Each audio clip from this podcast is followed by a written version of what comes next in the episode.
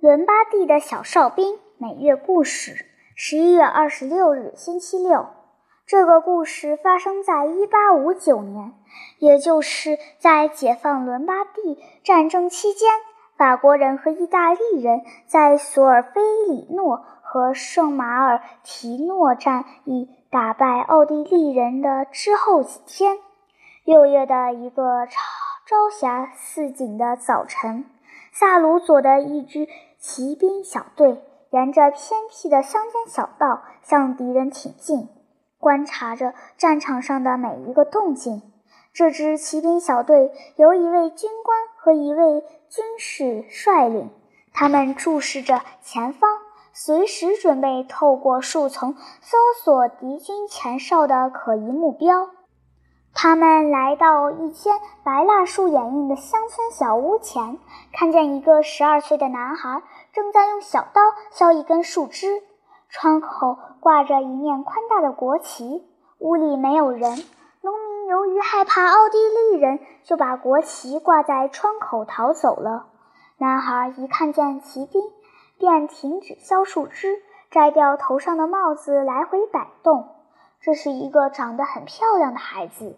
脸上挂着坚毅的神情，一双大大的蓝眼睛泛着光彩，一头金灿灿的长发异常醒目。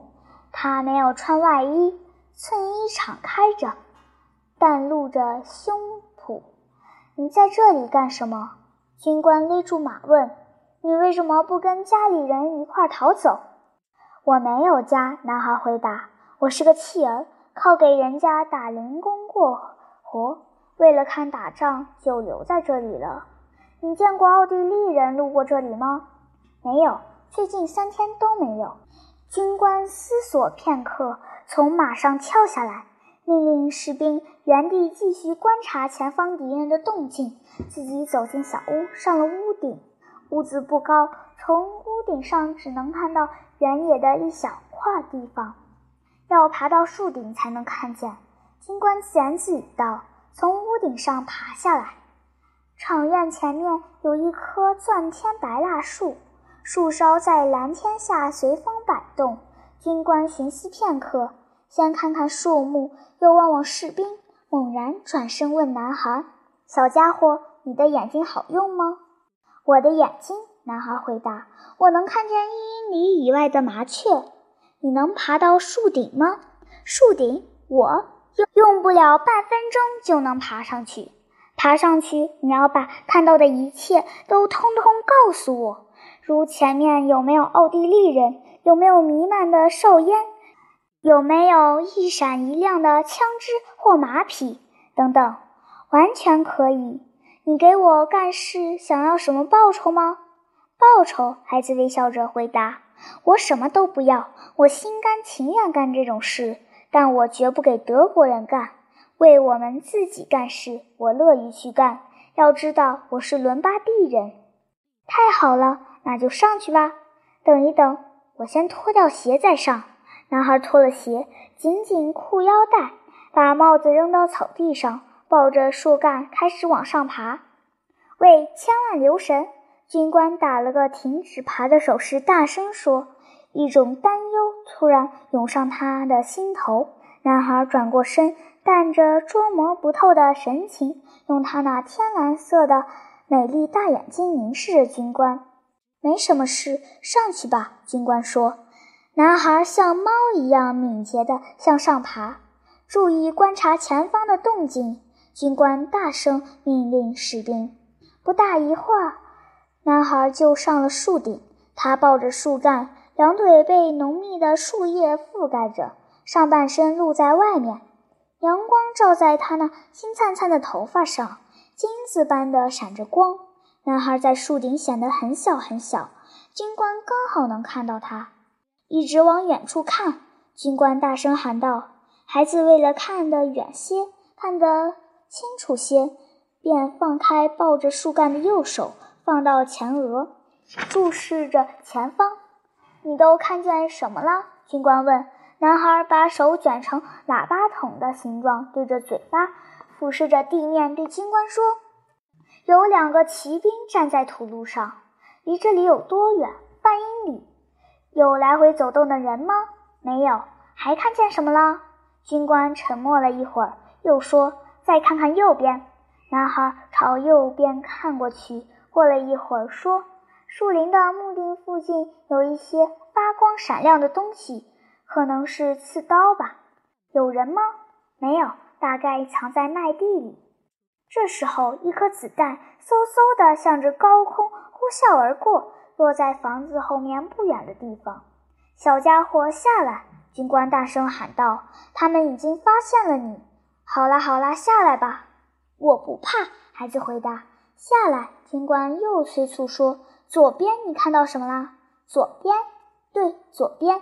孩子伸头向左边看去，这时候有一个更凄厉、更近的响声，哧溜哧溜地划破天空，呼啸而来。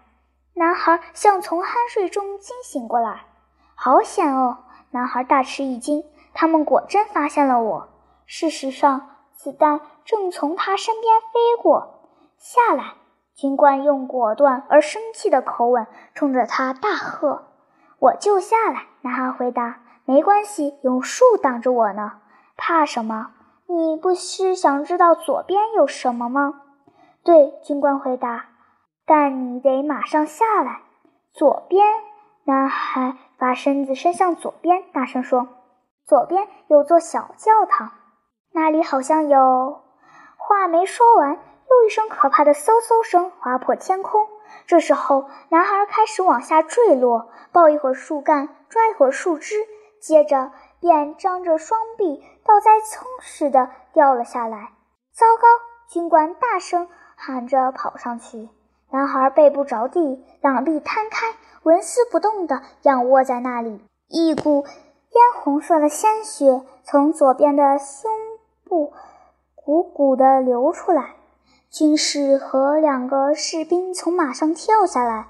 军官弯下身子，解开男孩的衬衣，一看，原来是一颗子弹打穿了他的左肺，没救了。军官叹息道：“不，还有一口气呢。”军士说：“哎，真是个不幸的孩子，好样的孩子！”军官绝望地喊道：“醒一醒，醒一醒！”军官边喊边用手帕按住伤口。男孩睁开圆圆的眼睛，微微转动了一下脑袋，然后就断气了。军官脸色发白，凝视了一会儿孩子，然后抱起孩子，把他安放在草地上。军官站起来，又凝神望了望孩子。军士和两个士兵也一动不动地站在那里，目不转睛地望着孩子。其余的士兵观察着敌方的动静。不幸的孩子，军官悲痛地连声说：“可怜的孩子，好样的孩子！”军官走进房子，从窗口拿下国旗，盖在孩子身上，只露出个小脸蛋。军士把孩子的鞋。帽子、小木棍和小刀都收起来，放在他身旁。他们又肃立片刻，然后军官转身对士兵说：“我们得叫救护车队来，把他就地安葬。他是作为士兵献出生命的，所以我们要以军人的仪式来安葬他。”说完，军官向男孩送去一个飞吻，并对战士们喊道：“上马！”大家纵身跨上马，骑兵小队集合起来，浩浩荡荡地上路了。几个钟头以后，孩子接受了军礼。黄昏时分，一支意大利先头部队向敌人奔袭过来，一整营突击兵沿着今天早晨骑兵小队走过的同一条小路，成两个纵队急速挺进。几天前。这支部队曾在圣马尔提诺浴血奋战。部队离开营地前，全体战士获悉了孩子牺牲的消息。一条小河沿着乡间小道从农舍前层层流过。走在部队前面的军官看到白蜡树下的国旗覆盖着的孩子遗体，纷纷举起军刀向他致敬。还有一位军官来到花草繁茂的河边，摘下两枝鲜花放在他身上，所有的粗骑兵也都采了鲜花撒在小小的遗体上。不到几分钟，孩子便被掩映在花丛中了。所有路过的军官和士兵都向他敬意。